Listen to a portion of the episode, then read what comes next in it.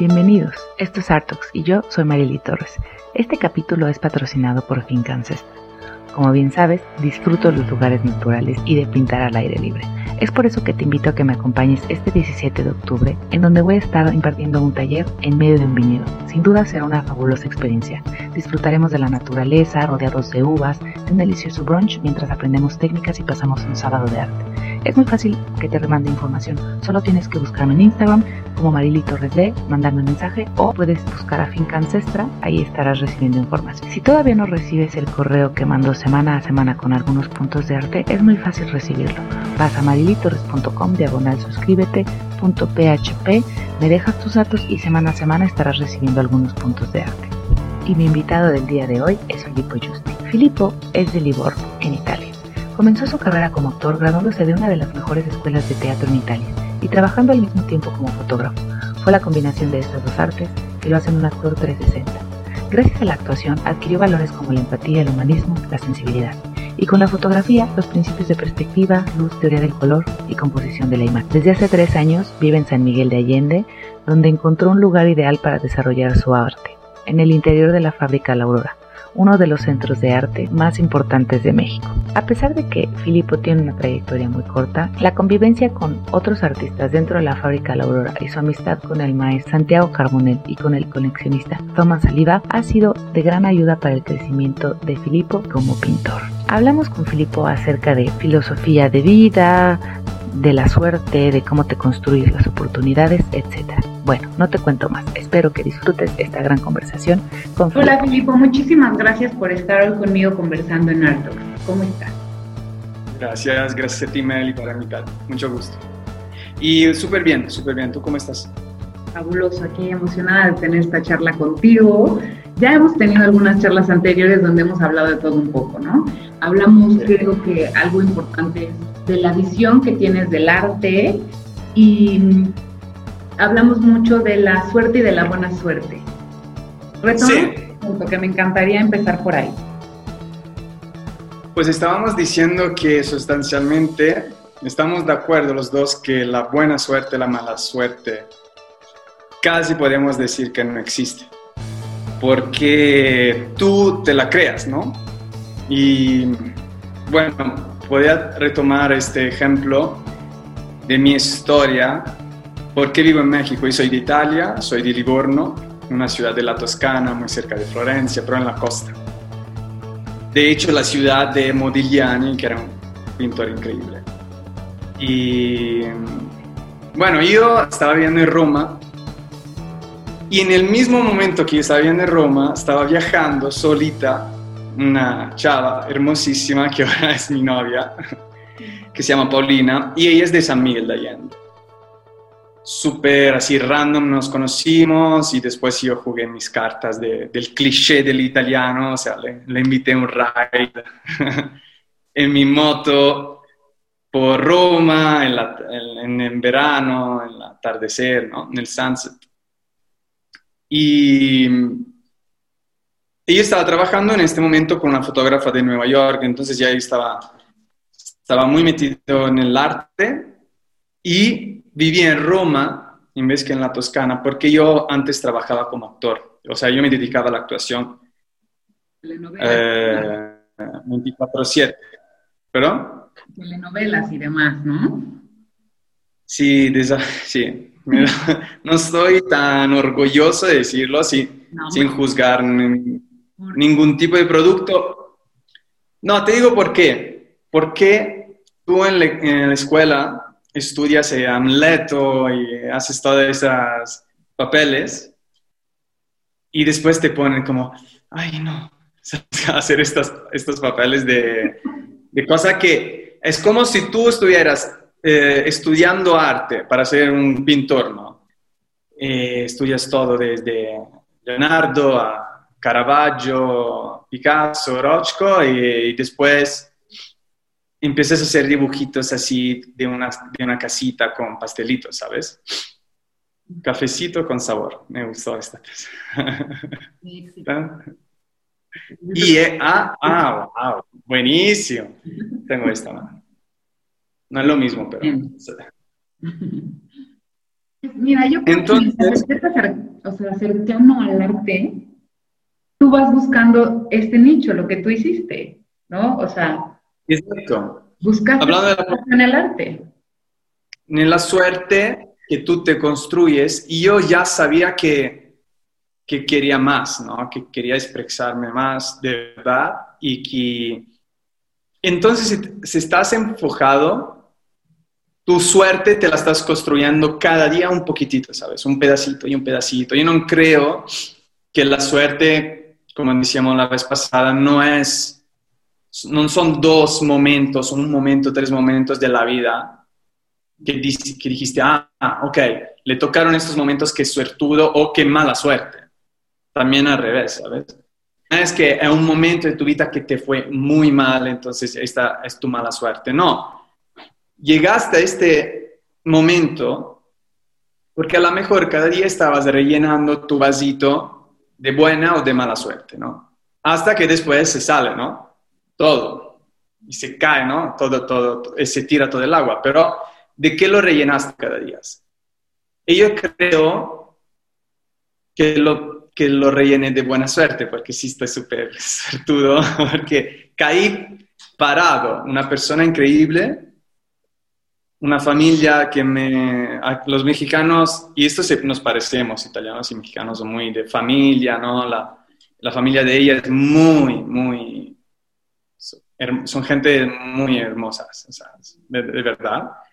Y de San Miguel de Allende. Así que como pintor no me podía ir mejor, porque San Miguel de Allende, no sé si todos los conocen, pero es un, es un lugar perfecto, es un, para ser pintor, para, para, para vivir del arte. ¿no? Totalmente, totalmente. Yo creo, como bien dices, es algo que tú vas trabajando. Ciertamente sí existen estos momentos en donde de repente alguna circunstancia puede ser muy afortunada y qué bueno, sería, esa podríamos catalogarla como suerte. Sin embargo, la buena suerte es algo que tú generas, ¿no? Que vas llenando, Sí. como bien decías, el vasito, el vasito, el vasito. En tu caso de ahora tener un estudio precioso en la fábrica La Aurora que está en San Miguel, es precisamente porque tú creaste esta buena suerte, ¿sabes? O sea, se juntó la preparación, el talento y las ganas. A- así Sí. lo considero yo. Porque Sí. preparaste el espacio, buscaste, te conectaste con gente adecuada, estuviste eh, obviamente de rodeado y además impulsado desde tu casa con tu, fa- con tu nueva familia, tu familia mexicana ahora y, y por supuesto tu novia, que estaban ahí, ¿sabes? O sea, abierta y, y cerrado te estaban Bueno. a lo mejor para que tú crearas más fácilmente estos renders con los que tú te presentaste. Aquí me veo yo, ¿sabes? Totalmente, sí, sí. Sí, este, para quien nos está escuchando en este momento, le contaba la vez pasada a Merly que en Fábrica La Aurora, que es una ex fábrica tex- textil que desde hace 15 años ya se convirtió en, centro, en un centro de arte cultural. Tú me corriges con mi español, ¿eh? por favor. A veces me va.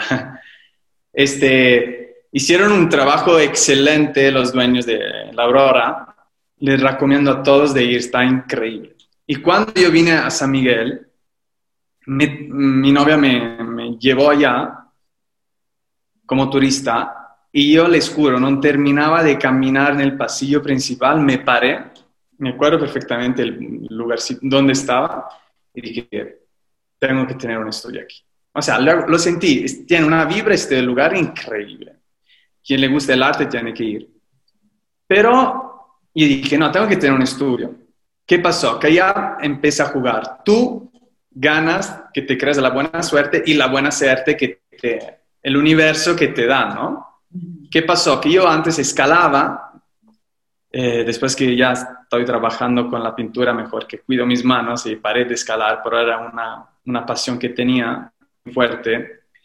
Y un pintor de allá, me- que se llama Mario Oliva, es un pintor muy bueno de que está en la Aurora, él escalaba también. Entonces, eh, porque estaba ahí, vi algo escrito de la escalada. Entonces fui a hablarle y empezamos a hablar y de la nada salimos diciendo, mira, este, eh, ¿quieres tomar clase de, pintura conmigo?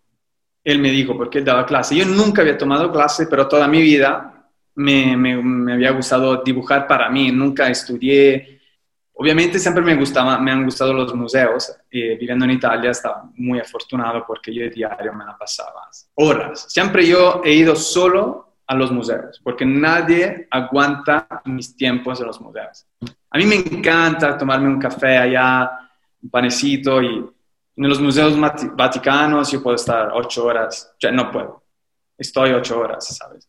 Entonces, empecé, tomé una clase con él y él, muy amable, después de mm, muy poco, pocas veces que nos juntamos, me dijo, mira, este, él me dijo todos, ¿no? Por ejemplo, la guará sirve por lo solo, el, medio del aceite de linaza, o sea, me explicó las cosas así, pero por su mentalidad joven también me dejó exprimirme, nunca me dijo tienes que hacer esto. Y yo, la verdad, descubrí mi talento, mi pasión y mi predisposición luego, luego. Y él fue el primero que me dije, mira, tú puedes ir solo. Si quieres, yo necesito a alguien que esté conmigo en el estudio para atender a la gente, ayudarme, ¿no? Si quieres, yo no te enseño nada, tú pintas lo que quieres, vienes a mi estudio, obviamente yo no eres mi empleado, o sea, no, te, no te pago, pero al mismo tiempo tú tienes un estudio que puedes usar gratuitamente, o sea, nos ayudamos los dos. Así empezó mi, mi carrera. Y el primer cuadro que hice gustó bastante se llama Swimming Back to Life, que es eh, una, persona que se echa un clavado nel cielo de San Miguel de Allende, que es mar, para exprimir mi feeling de mudarme a un nuevo país, a nueva, un nuevo contexto. Y cuando haces estos cambios de vida tan fuertes, tienes que echarte un clavado ya y, a dejar, y después descubrir, hacer, hacer snorkeling y ver qué hay, porque no puedes pensarlo tanto. A ver, hay que tocar el agua si está fría, ¿no? Totalmente. Fíjate que un, gran artista, que tuve el honor que estuviera en, en, el podcast, me decía eso, ¿no? O sea, tú tienes que tener estos saltos de fe como artista y, y, saltar a la nada. Y es lo que, lo que está diciendo, estos cambios radicales de confianza absoluta en ti, Sí. ¿no? Y, y, bueno, Saúl Caminer es el, wow, su trabajo me, me fascina, me apasiona. Y creo que, que, lo que hiciste fue eso, ¿no? Aventarte a tu confianza, a lo que está en ti, pero con toda disposición a lograr las cosas. Sí, sí, sí, sí. Totalmente. Entonces, esto fue mi primer cuadro y costó mucho. Y mm, y de ahí empezaron a conocerme los dueños de la fábrica. Así que me dije, yo quiero pintar en, mi propio estudio, ¿no? Quiero tener mi espacio, quiero hacer mis cosas. Y vi que estaba un corredor justo a la entrada, chiquitito, que tenía dos cuadros muy grandes de un pintor que mmm, falleció el año pasado, que se llamaba Peter Levantal, muy bueno, muy bueno. Tenía estos dos cuadros de él colgado ahí gigantes desde hace 12 años. Un, pasillo ahí chiquitito, oscuro, ¿no? Y yo pensé, fui a preguntarle cuánto, si podía tener un cuarto, y me dijeron, mira, hay, Filippo, hay una lista de espera de 6, 7 años para tener un espacio aquí. Así que no, ponte en tu lista de espera. Entonces yo pensé en el pasillo y tomé una foto, hice un rendering de, me tomé una foto en mi casa pintando y me puse en este lugar con mis cuadros a, la pared y le dije a, los dueños, miren, yo tengo este proyecto. ¿Qué pasa? A ustedes le va a salir una renta que no existe. O tienes siempre que aportar algo, tú tienes siempre que dar antes, no pedir, ¿no? Y yo que te estoy dando, ¿no? Te estoy dando una renta que no existía y te estoy dando la posibilidad que un lugar que estaba un poquito dejado, que se, le, que volviera a vivir, ¿no? En, en, cambio, yo te pido que yo pueda pintar ahí a gusto, porque yo pintar aquí en la casa de los papás de mi novia no me, se me hacía cool, ¿no? Y, y sí, le, le gustó muchísimo la idea Y después de los primeros seis meses, le gustó tanto como yo trabajé, la gente que podía pasar era un pintor pintando, porque siendo, es un pasillo, la gente pasaba. Yo tenía que, que tener esto, eh, como te dije, aprender de las mujeres, hacer un poquito más multitasking. Eh, pintar muy enfocado, pero el mismo, al mismo tiempo llega una persona, oye, eres el pintor, puedes tomar una foto con mi hijo, puede tomar una foto contigo, ¿sabes? Entonces, fue un entrenamiento muy interesante. Yo no sé cuántos pintores pudieran eh, aceptar de hacer esto porque está, está tricky, es, es raro. Pero resultó que gustó mucho y, y acaban de darme la promoción y me acaban de dar un espacio mucho más grande, es hermoso. Hoy no puedo estar ahí porque eh, por algunos factores, entonces le estoy marcando de mi, de mi casa, sí, pero te mandaré unas fotos, para ver. Mi espacio me gusta mucho. Pues me parece fabuloso todo esto que me cuentas, porque efectivamente es el, lo que hablábamos, ¿no? Como la praxis, eh, esta disciplina, pero también esta mente muy clara de decir, voy para allá y quiero esto, y buscas la manera de obtenerlo, ¿no? Y eso para mucha gente podría decir, ay, qué buena suerte, pero volvemos a lo mismo, en realidad es que tú te estás generando, como muchos artistas, como la mayoría, tu propio espacio en todo, para tener tu estudio, en tu espacio en el arte, para vender tu arte, este, y esta manera tan fabulosa y hasta, hasta cierto punto mágica y romántica de descubrir tu manera real de comunicar por medio de las artes. Porque si bien ya estabas eh, en, las, en, el arte, era otro tipo de arte, ¿no? Y, transformarlo y encontrar a mi trabajo, o sea, es como tu pasión es artes visuales, me parece fabuloso.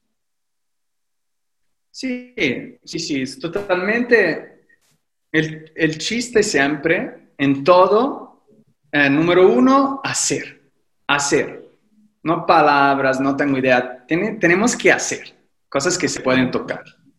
Y cuando quieres algo, antes que querer algo de alguien más, dale algo a esta persona, ¿sabes? La puerta se van a abrir. O sea, la famosa suerte que todos me dijeron, porque hay gente la mayoría son felices que yo estoy ahí, los otros artistas, porque le gusta mi arte. Entonces, como que sienten que di, aporté algo de valor, ¿no? Pero las personas que se quedaron en la lista de espera, que yo brinqué, pero brinqué, es verdad que brinqué, pero lo hice en una manera de dando algo. Me dijeron, ay, qué suerte, Filipe, qué suertudo. yo, no, en estos seis años que tú esperaste ahí, porque son seis años que estás esperando. ¿Qué daste a la comunidad? Nada. Por eso la gente se queda esperando, porque espera de obtener algo, que alguien más le dé. Yo en vez de, le digo, como te dije, yo le di una nueva renta, un, nuevo espacio que estaba, y en el Día de los Muertos, mi pasillo, que donde yo hice mi opening el año pasado, no manches, no podías pasar, todos querían meterse ahí, todos querían ver los cuadros, eh, o sea, está padre. Entonces, si tú estás enfocado en el dar, ah, ¿cuál mejor manera del arte para dar a la comunidad? Justo lo hablamos la vez pasada, ¿no? En donde conversamos que el arte es para compartir. Yo pongo usualmente en post y lo repito constantemente en estos lives que hago es comparte arte, ¿no? Y creo que eso es el arte, lo, conversamos como audio record, de que e, el arte es eso, ¿no? O sea, el arte está hecho y, un factor fundamental del arte es compartir. Tú compartes tu, tu mundo, tu visión del mundo con el, con el mundo, ¿no? Exactamente. Tu ser con el mundo. y es eso. No es como te dijimos, no, el arte no es competir, es compartir, ¿no? Yo no sé definir el arte, yo no sé, yo estuve leyendo muchísimas definiciones de, artistas del pasado, ahí tengo todo mi guardado. Es muy difícil definir arte, pero una cosa la sé, según yo, que el arte es, como tú dices, es compartir, o sea, es un diálogo, ¿no? Se dice así, ¿no? Con la persona que ve el arte y quien la hace. Es un, es hablar. O sea, porque las personas son las cosas más importantes del mundo. Imagínate, a mí se me dice, si piensas a una cosa horrible que te pudiera pasar, quedarme la última persona en el mundo. O sea, pensar que yo soy la última persona del mundo es horrible me mato, porque la cosa más hermosa del mundo, aparte de la naturaleza, digo, eh, son las personas. Así que otra cosa que entendí que tengo muy claro y que en mi nueva serie eh, quiero, quise enfocarme mucho en esto, la belleza no es tanto en la obra de arte, sino la belleza en el momento que se ve a la obra de arte, la obra de arte. No sé si me expliqué. Sí. Lo bello es que, alguien esté viendo una obra de arte. Este es lo bello. Porque la belleza eh, no puede ser general, ¿no? Si puedes estudiar la definición de bello de, los antiguos, de los latinos, de los griegos, y si una evolución de la de Aristóteles, decía de esta de la unas proporciones, ¿no? Ahora no sé cómo se dice en español, pero de tener, pero esto no, es cierto, porque después de Duchamp y todo esto vimos que es demasiado subjetivo para decir que es bello y no es bello. Pero soy seguro que lo bello es que alguien esté viendo a una obra de arte. Este es el momento power, o sea, este es el momento, imagínate un concierto de música de los mejores de los Rolling Stones sin nadie escuchando.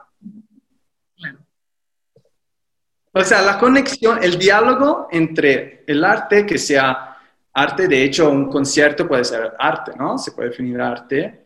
Una performance que ahorita, que en los últimos diseños, en las performances, en estas galerías, que tú de la nada, empieza una performance de la nada y tú dices, no, quiero salirme, porque a veces son cosas incómodas. Este es el punto de la performance, ¿no?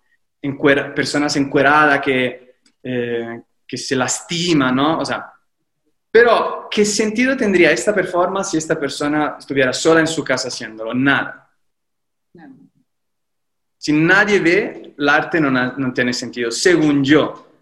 Según yo, no es la definición de arte en absoluta, pero esto es lo que quiero. Punto, ¿no? el punto, el, hecho de...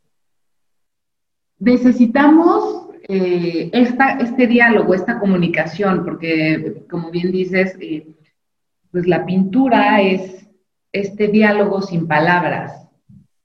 Y creo que por eso mismo fue, en principio, al menos, para mí fue así, como que la primera semana estaba yo como del encierro de este lockdown súper intenso del, del COVID, estaba yo como muy inquieta y poco a poco como que sentía que esta inquietud iba subiendo más al punto de decir tengo que hacer algo. Mm. Yo estoy así, que estoy acostumbrada a estar en el estudio. ¿Qué está pasando con toda esta gente que no está acostumbrada porque su trabajo le exige estar afuera o es tener un ritmo de vida muy distinto? Y como que, pues, en mi caso pienso que fue mucho de afuera hacia adentro lo que me empezó como a causar conflicto. Y, y, y este contacto con la gente sí creo que es algo necesario. O sea, somos seres humanos que necesitamos un contacto. Y yo veo el arte como, ok, una pieza está creada para comunicar, pero como tú bien dices, si nadie la recibe, si nadie la ve, se rompe este ciclo. Hay muchas, hay, había una definición de, de, uno, de un artista, lo tengo guardado en mi compu, que decía, el arte puede ser, también pueden ser pensamiento, o sea, el pensamiento, pensamiento, en sí puede ser un, obra de arte, aunque nunca se pueda, se realice esta idea. Esto no lo, no lo, no lo siento tan mi manera de ver el arte, porque hay, ¿y qué? ¿Sabes? Ahí se quedó en tu cabeza, feliz tú. Y nadie la, escuchó ni se la compartiste a nadie, claro. Y la gente siempre dice, o sea, las cosas más padres son, son las personas. Aunque la gente, muchas personas neguen esto, como se dice, como que nos dicen que esto no es cierto. Es lo más, es lo más hermoso. Y este sentido de empatía que el, ser humano puede probar, o sea, eh, yo, yo me iría por allá. No sé, no te digo, no sé qué es arte, pero yo me iría en este sentido. Si uno está un poquito confundido. Por esto me encanta mucho, por cuanto lo respecte, y qué bueno que exista este, este, esta manera de ver el arte, que te voy a decir. Hay muchos artistas que dicen, yo hago lo que quiero, me vale, yo quiero expresarme, me vale de lo demás, si es incómodo, mejor. Este, yo creo que no es cierto, si no, no lo estuvieras haciendo, ¿sabes? ¿Por qué lo estás haciendo si te vale de lo demás? Lo estás haciendo, eres hablar de algo que alguien más puede reflexionar en esto. ¿Cómo puedes decir, a mí me vale de lo demás, yo hago lo que quiero? O está bien que tú hagas lo que quieras, pero no decir, a mí me vale de lo demás, porque muchos artistas, lo he escuchado, muchos pintores que, que lo que va... Hablamos sobre eh, los artistas que te dicen, yo pinto y me vale que eso lo que los demás piensen. Sí, no, yo creo que esto no es cierto, porque si no, no estuvieran haciendo su arte. Yo creo que lo más hermoso es este elemento donde eh, una persona está viendo arte, está viendo una obra de arte, de lo que sea. Esta es la eh, verdadera belleza, no es tanto en, la obra en sí, ¿no? Por esto hay obras muy buenas que a lo mejor por, por cánones estéticos son menos bellas, pero son muy buenas porque hacen que cualquier persona que pase por ahí se, se ¿no? a reflexionar sobre esto. Claro. Y, Creo que el arte, o sea, una, obra de arte requiere mm, un poco de trabajo por parte de quien la ve y no nada más la parte de trabajo que le implicó al artista hacerlo, ¿sabes? O sea, para que exista este diálogo, una obra te tiene que llamar, o sea, te detienes, la observas, además de que todo lo que el artista plasmó en esa obra, por parte de quien la ve, se tiene que, incluso se tiene que prestar la ocasión y el momento, porque según distintos momentos de tu vida es como puedes percibir o apreciar una obra con diferentes matices. Totalmente. Y, creo que, que, los artistas que dicen, lo hago y lo digo nada más y ahí lo suelto, pienso que eso es pensado, me explico, o sea, llegan a un punto en donde esperan algo de ese speech. No sé, creo. Un poco maquiavélico, pero creo. No, sí, estoy pensando lo que dices. sí, estoy súper de acuerdo. Es, una, es un diálogo y qué aburrido cuando hablas con una persona y que el diálogo no es bueno. O sea, que yo te estoy hablando y la otra persona está en su cel, está haciendo... Mm, Mm, porque no te está poniendo atención, ¿no? Entonces sí, por esto el diálogo tiene que tener siempre dos partes. Como tú dices, también quien ve la obra tienes que poner de lo suyo. Y si una obra es muy buena, hasta la persona más que le vale más de, todo este mundo, hasta esta persona se para. O sea, se, si yo estoy hablando con una persona que está en su cel y no me, no me está poniendo atención mientras le hablo, y de la nada le grito a lo mejor, como el arte, el arte más violenta, esta persona me ve. O me encuero. Estamos hablando me encuero. O sea, claro que volteas a ver, porque es que onda, ¿no? Pues sí. Pero sí, pero estoy, el, la función, el objetivo de tener tu atención hacia mí está. Entonces, pero como tú dices, siempre de los dos. Y esto me lo enseñó perfectamente la actuación. La actuación, siempre todo, el punto de la buena actuación es que yo esté escuchando con quien hablas. Y esta persona me esté escuchando. Porque en mente yo digo estas palabras a ti, tú haces así con la cabeza para decir que sí te estoy escuchando, ¿no? Este momento de electricidad entre personas es lo más hermoso. y, este, y esta electricidad entre una persona y una obra de arte, wow, ¿sabes? Entonces, yo quiero irme por allá. ¿Crees que toda esta praxis que tuviste y toda tu formación en las artes escénicas, como lo explicaste hace un momento, te abrieron más campos de visión en el arte con el pincel? Cañón. Sí, sin duda, yo soy, eh, estoy súper agradecido por la suerte que tuve, o sea, de, de no hacer una escuela de arte como pintor. Y no quiero hablar más de la escuela de arte porque no las conozco, no es justo. Pero yo conozco lo que me hizo una escuela de actuación, que supuestamente era la mejor de toda Italia. Y siento que al final salí de allá con más límites de los que, en vez que darme herramientas para ser más libre, tener más, más límites para que, que, no es bueno en arte, ¿no? Espera un segundo. A ver. Ahorita termino esto y... Perdón, ¿eh? No, y entonces sí, digo, mi, mi, mis... A la mamá mi novia, un segundo. No pasa nada. Después se corta esto, o lo podemos dejar, es bonito también. Este momento, este momento realidad. Exacto, es que es lo que vimos. yo creo que incluso en el arte lo, lo, lo, veo y cuando lo comento con, con alumnos en talleres o en los lives que hago, o yo, y lo digo para mí cuando se los comento, es, no todo tiene que ser perfecto. O sea, las cosas más bellas también, todo empieza a partir de una mancha, ¿no? Entonces, a veces esa mancha no va por donde tú quieres porque fue demasiada ímpetu, mucha pintura, o sea, cosas, ¿no? Entonces, a partir de a veces de esos detalles que, que, pudiste controlar y de repente se movieron, salen cosas hermosas. Y eso es una realidad.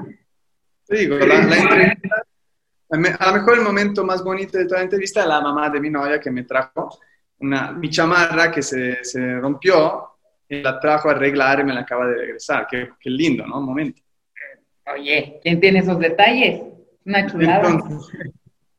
pero bueno, te decía que sí, me ayudó muchísimo la actuación porque me abrió los ojos sobre unos, o sea, la panza, ¿no? El, el las emociones.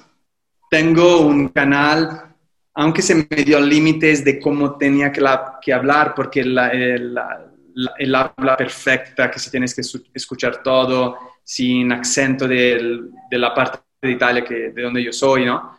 Pero así me abrió todo, o sea, la palabra vergüenza ya ni sé qué, ¿sabes? No la, no la... O sí, sí, sigo, sigo volviéndome rojito, pero si tenemos que trabajar, no hay problemas, podemos hacer lo que sea gracias a la actuación. Y, y esto es muy bueno porque te toma, estoy mucho más en contacto con mi parte femenina, que la parte más importante por ser un artista, según yo, es ser en o si no eres mujer, es ser muy en contacto con tu parte femenina en el sentido de ser muy abierto, más ver más las cosas eh, con más white, ¿cómo se dice?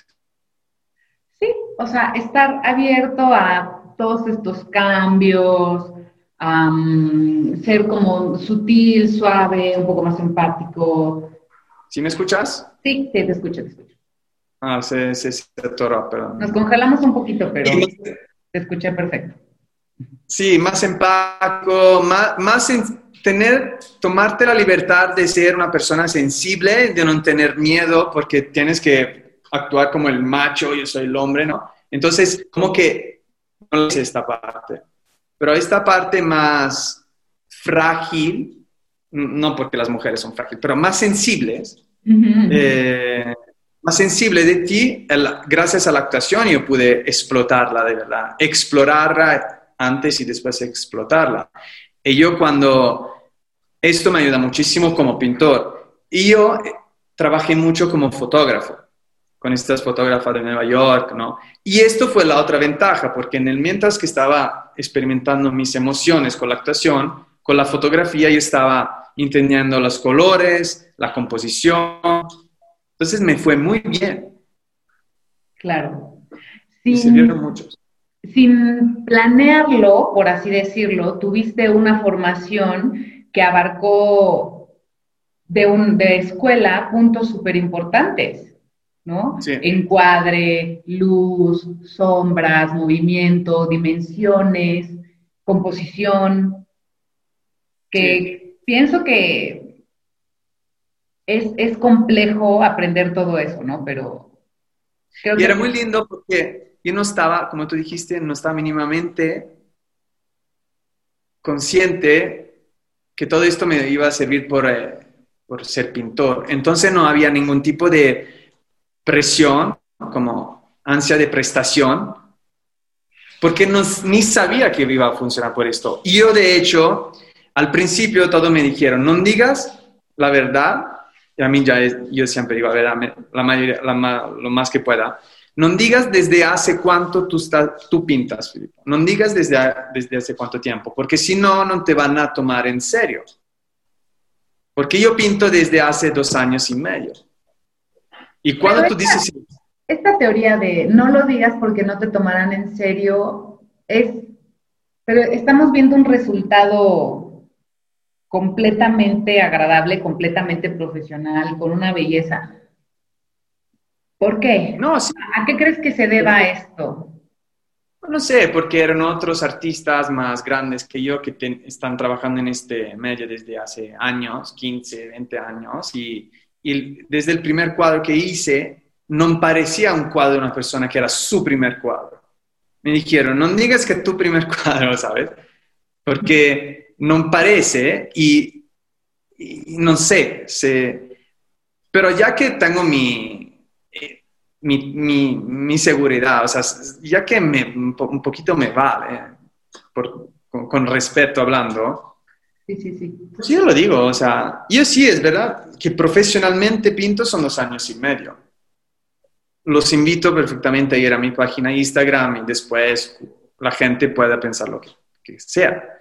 Yo, está bien, pero son dos años y medio, ok, pero ¿qué tal que estuve siete años estudiando actuación y qué tal que estuve cuatro años estudiando fotografía? Sí, a, lo que voy es eso, o sea, al final del día, todo lo que aprendiste y toda tu preparación se volcó en el resultado de una pieza formidable. Mm. Con, esto voy a, esta siguiente pregunta, en donde, ¿qué crees que le hace falta a una pieza para que tenga esa calidad? De obra terminada, obra profesional, será la pasión, será la técnica, será un esmalta, o sea, no sé, un sellado perfecto, eh, la, suavidad en el trazo al final, veladuras, qué sé yo. Mm. creo que no sé. no se puede contestar. Me rayé en mi pregunta, ¿no? Porque, no, creo que con el hecho que, que dijimos que no se puede definir qué es arte, tampoco podemos definir qué es arte terminada, ¿sabes? Según yo. Eh, si eres una persona muy académica, que crees que el arte es nada más lo académico y que yo, yo, no, yo no hice una academia, yo no hice una escuela y pinté, estoy pintando hasta ahora muy académico, o sea, porque es mi, mi Florencia, ¿sabes? Mis museos que están aquí desde cuando crecí, ¿no? Y sí, sí, una persona, una persona súper purista, se dice, de estos tipos de arte, cree, cree que esta es la única arte, es una persona muy limitada, pero te diría, pues, una obra está perfecta cuando tienes todo, dices, una justa cantidad de veladuras, una, una uniformidad, puedes decir mil, mil, cosas, pero después que...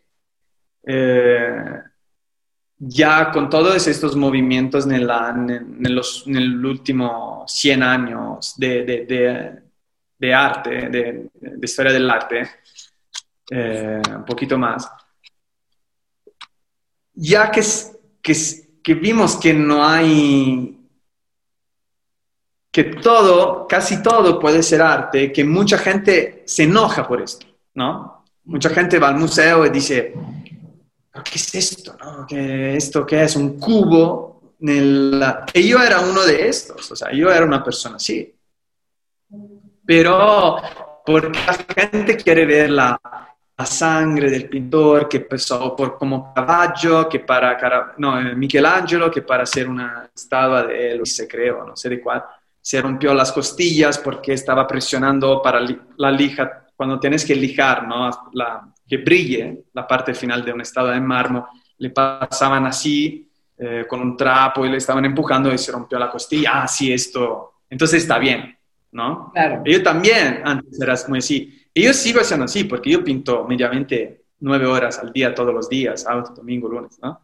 Este, pero a lo mejor, a lo mejor hay obras de artes que me, me, me impactaron como en ahorita que fue a Estados Unidos, en Maine, vi en un, en un, en un jardín con muchísimas instalaciones, estatuas, vi una estatua que era un obelisco, una cosa larga y lunga, muy, muy,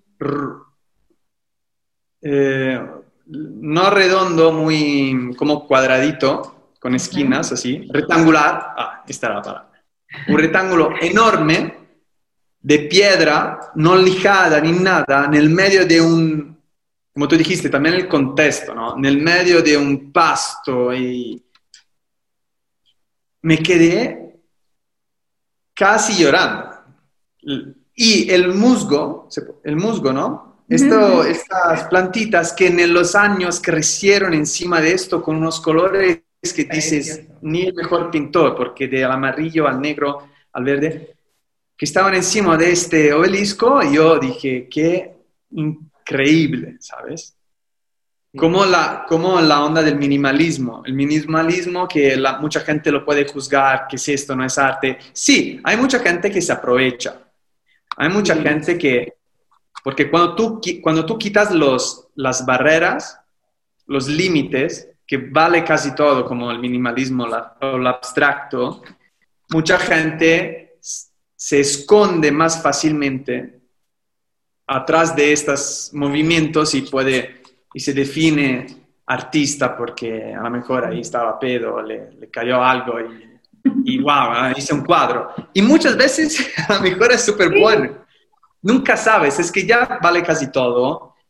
Fíjate que pero, justo eso es yo, yo, lo he platicado, por ejemplo, con Salomón Cohen en, otro, en otra conversación, cómo llegas al abstracto, ¿no? Y hablamos justo de esto, que, que se esconde eh, hasta cierto punto un misticismo precisamente por tanto conocimiento que hay dentro que incluso llega a ser demasiado y entonces al final quedas hasta cierto punto desinformado, en medio de información por todos lados. Y yo le pregunté, ¿tú cómo llegaste precisamente a pintar abstractos, ¿no? Pero abstracto un poco hasta cierto punto medio minimalista en, algunas piezas. Y me decía, eh, justo por toda mi trayectoria en donde eh, pinté así, pinté así, me cambié, o sea, como que pasé, pasé por, por una praxis, por un conocimiento del material, de la paleta, de tal, y llegué a lo que yo lo que me llena ahora, ¿qué es esto, no? Y le pregunté, oye, ¿y qué es frustrante que de repente resumes 30 años de trabajo, de, de praxis diaria, de pintar como tú, 7, 8 horas diarias, y de repente volteas y dices, wow, me están comparando con una pieza medianamente tres rayas, ¿no? Dice, bueno, pues es parte de lo que tenemos que vivir día a día, eh, la cosa es cómo lo tomamos, ¿no? Y yo decía, totalmente, hasta cierto punto injusto, ¿no? Súper justo.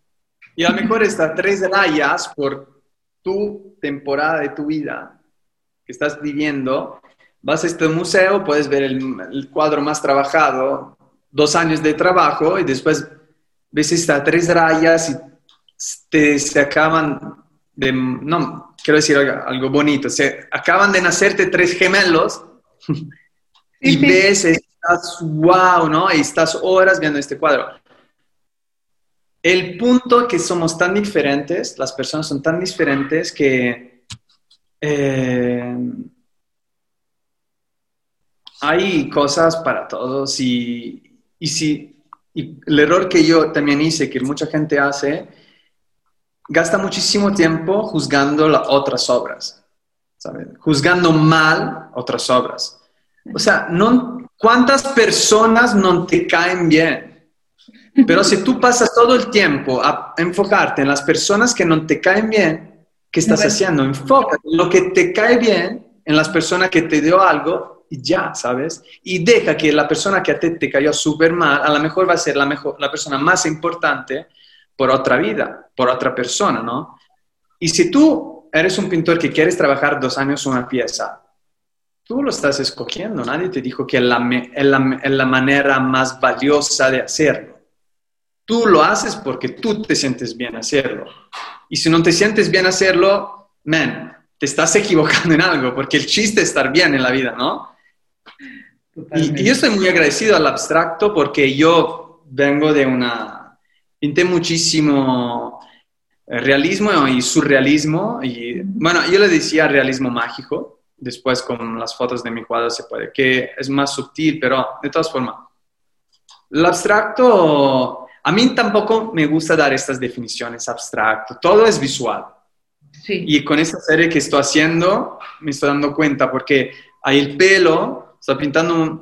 Mi serie nueva va a ser una un conjunto de abstracción y realismo, porque hay mucha gente que le gusta el realismo y que el realismo que yo hago le, llama mucho la atención, se separan. Y la cosa más padre es que las personas que limpian en la aurora, los guardias y las, las personas, los hombres que regan las plantas, personas que son allá no porque le interesa el arte, porque están trabajando,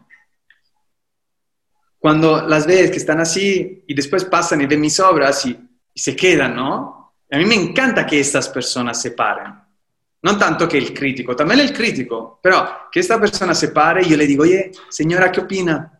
Me, me encanta preguntarle a este tipo de personas, ¿no? Que no vinieron allá para ver arte. Y, y la, entonces yo quise quedar una parte de realismo en mis obras porque como es que cuando hay un diálogo, imagínate si yo entraba hoy en Zoom o tú vas a una cena, te invitan y tú empiezas diciendo, ni hola, como, ah, ¿dónde está el vino? ¿Sabes? Como que te vale de, te vale de crear luego, luego, con los modales, una, una, una conexión, ¿no?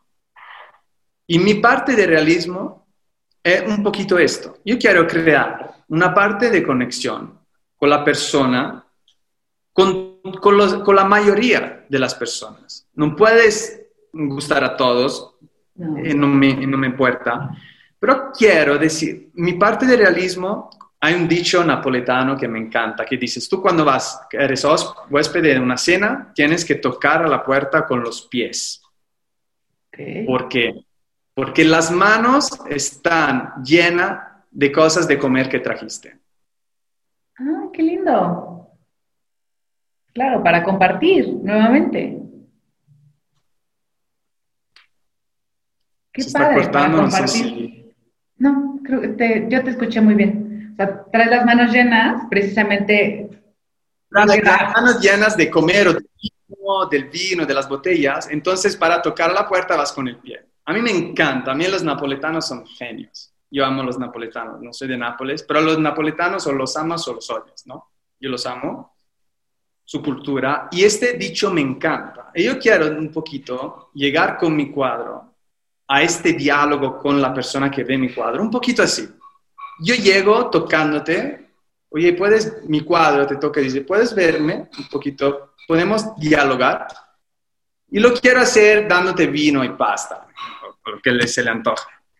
Y siento que mi realismo, no sé para qué, crea este feeling con las personas O sea, se ponen de buena, se abren al diálogo.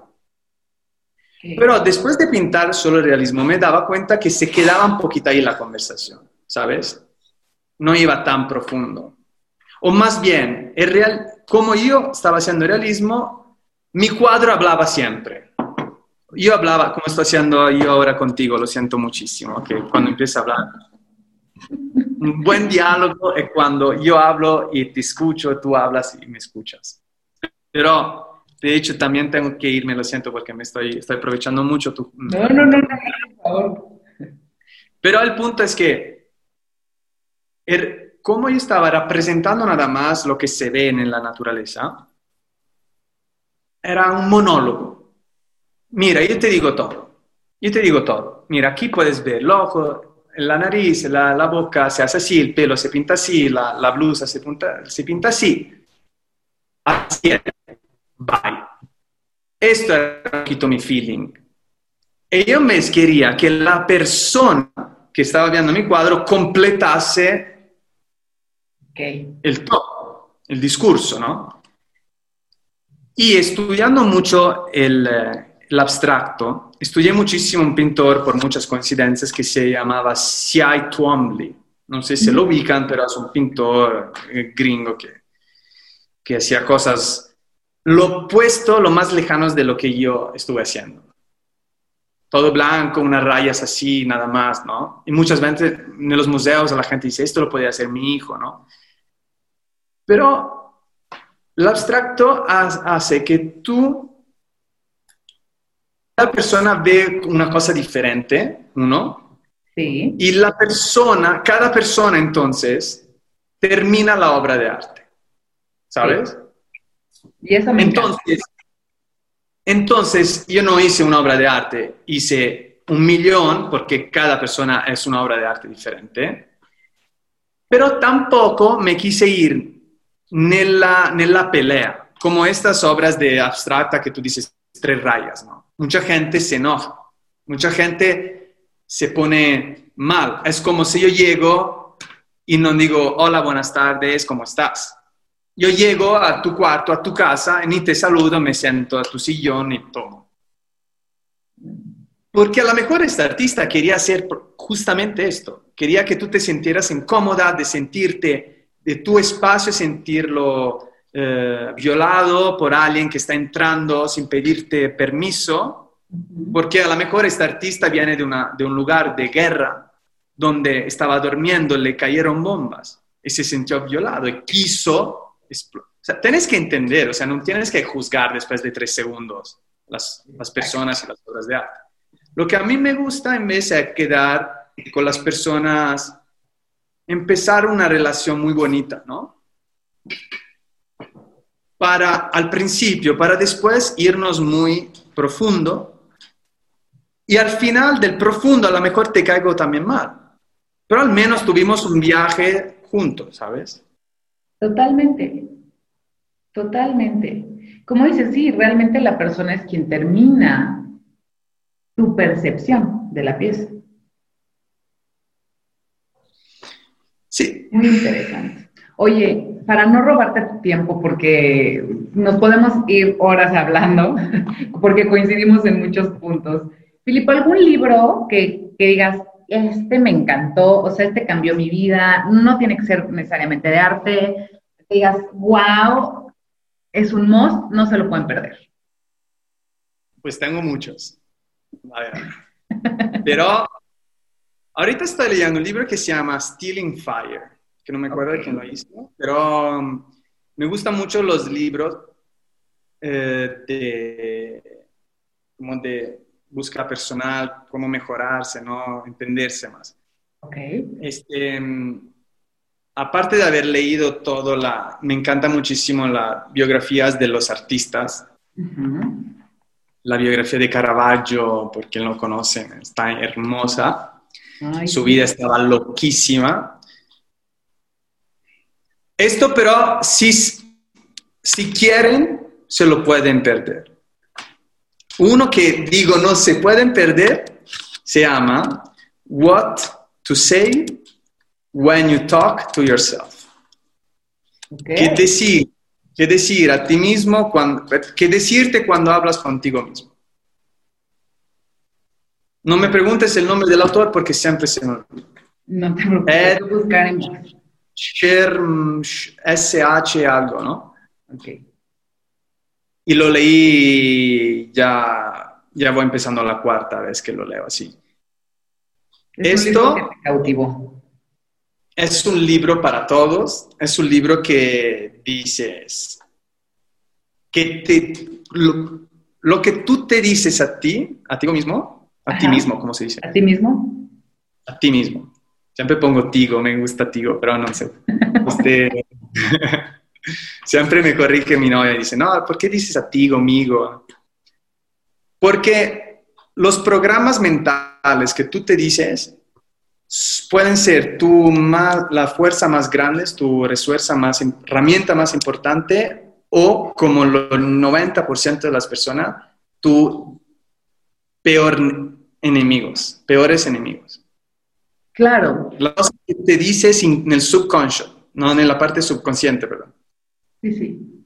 Que te puso alguien más, tu familia, la sociedad donde creciste, el- lo- todas estas señales que desde chiquito que no, ten- que no tenías filtros, que agarraste como esponja, pueden derrotar tu vida, ¿sabes? Cañón. ¿Y por qué? Porque alguien te dijo, no, no puedes hacer, tú no puedes hacer esto, no, todo esto. Entonces, ¿cuál es el secreto que les digo en tres segundos? Que tú te repita la misma cosa, una vez que entiendas cuál es tu problema, no puedes emplajar. La gente que hace muchísimos tipos de dietas y que no logra tener un resultados por siempre. Ok.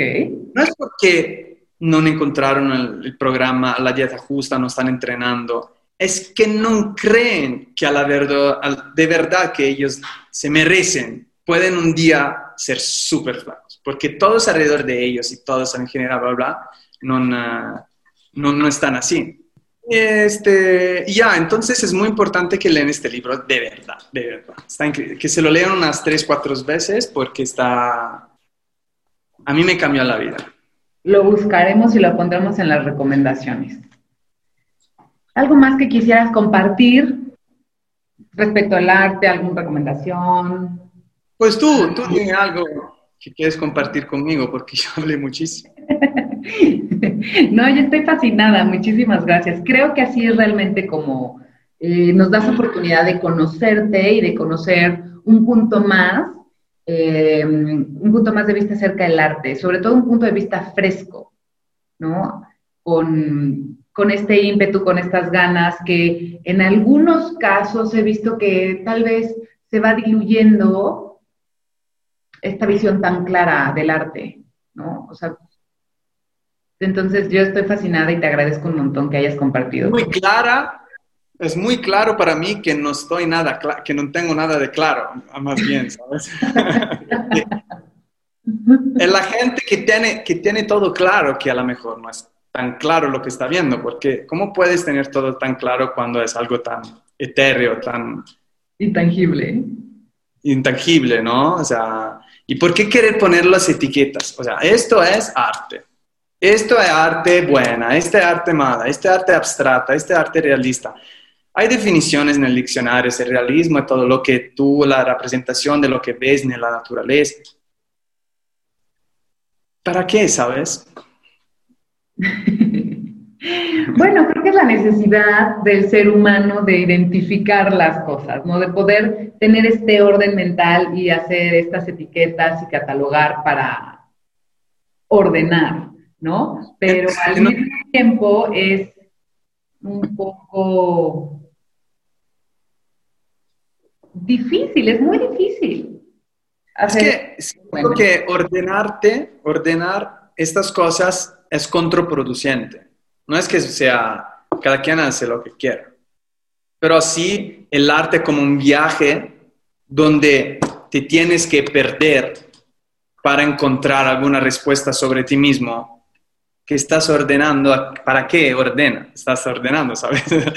Mejor déjalo flu- fluyendo, vívilo, y cada persona va a encontrar su camino después que se perdió. Yo no quiero escucharme mucho como estos, wow, pero es cierto que es contra que cada quien haga lo que quiera. Si, le da gusto, si le da seguridad por, por sí mismo, por sí mismo, no, no, por sí mismo, eh, dar unas etiquetas que lo haga. Pero a lo mejor no te está haciendo un favor. A lo mejor el miedo es su inseguridad que quiere seguridad, en vez de si, si, pensara un poquito escuchar más las cosas, sin ponerle, en, no quiero ir muy en, el en la filosofía que me encanta, pero eh, yo creo que tenemos una herramienta increíble que es el arte y no quiero que, no siento que yo pueda darle ningún tipo de definición y de etiqueta. Yo creo que mm, es belleza en movimiento. O sea, trato de resumirlo así, porque ¿por qué pongo movimiento? Es porque está en constante evolución. Y al ir creciendo, al ir eh, llevando tu vida, vamos en evolución, es una espiral, ¿no? Y entonces es por eso que te gustan cosas distintas y que si tú dices, siempre me gustó el realismo en algún punto de tu vida, igual vas a disfrutar del realismo, pero va a haber otras cosas que enganchen más contigo, ¿no? O sea, por eso es como mi definición propia y la comparto. Sí, no, me, me, me, gusta mucho. Siempre estoy ahí atorado en la definición de belleza, como te dije, porque después... Es que la que más la que más siento más cercana para mí, el arte em, no es belleza en sí, pero la belleza está en el ver al arte. En el momento que una persona ve arte, este, este diálogo, esto es arte, esto es bello. Fabuloso. San San. Ahí nos quedamos. Oye, pues muchísimas gracias. No sabes cómo he disfrutado esta y las otras conversaciones que tuvimos. Y pondré todos tus datos, pero repíteme por favor tu Instagram para que la gente pueda seguirte y pueda observar todo el trabajo que haces. Y claro que te este, visiten en la Aurora. Sí, que vengan a la Aurora. Este, es un lugar muy seguro, la verdad, están cuidando súper bien. Este, hay muchísimas galerías. A mí no, no es publicidad para mí porque yo, este es mi estudio y no tengo interés que la gente venga porque no vendo allá, ¿sabes? Yo estudio, en mi estudio yo pinto. Pero les consejo de ir por su experiencia personal, que va a ser muy, muy padre. Y mm, mi Instagram es Filippo Giusti Art, que Justi con la G, pero mejor si lo escribimos ahí abajito, van a... Claro porque es para, sí, es diferente la pronunciación de nosotros de la de ustedes y estaré subiendo muchísimo. Estuve en estos meses de la cuarentena grabando, tomando fotos y no quise compartir nada porque quiero llegar, boom. Y, ayer acabo de subir el primer video de muchos de mi nueva serie y cualquier consejo o comentarios que la gente haga, yo siempre los escucho, siempre los leo, siempre lo, me da gusto. Porque me, importa, porque me importa mucho de la gente. Ay, pues qué padre. Pues sí, realmente eh, haces otra comunicación además, entonces está fabuloso, sigues, seguimos hablando un poco de lo mismo.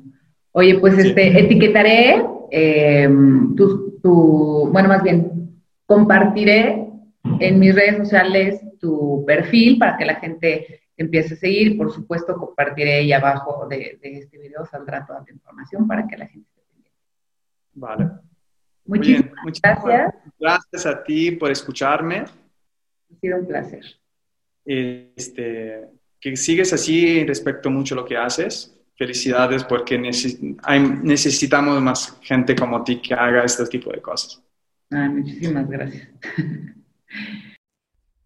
¿Qué te pareció la charla de hoy? Interesante, ¿no? Ya nos puedes encontrar en Apple Podcast y en Spotify. No te olvides de calificarnos con estrellita para que más personas puedan escuchar estas charlas. También ayúdame a compartirla a quien sabes quien gusta del arte. Y a mí me puedes encontrar en casi todas las redes sociales como Marily Torres. En mi Instagram es donde estoy más activa. Por favor, compárteme en tus historias y etiquétame, así yo también puedo compartirlas. Gracias por escucharnos y nos vemos hasta el próximo capítulo. Hasta luego.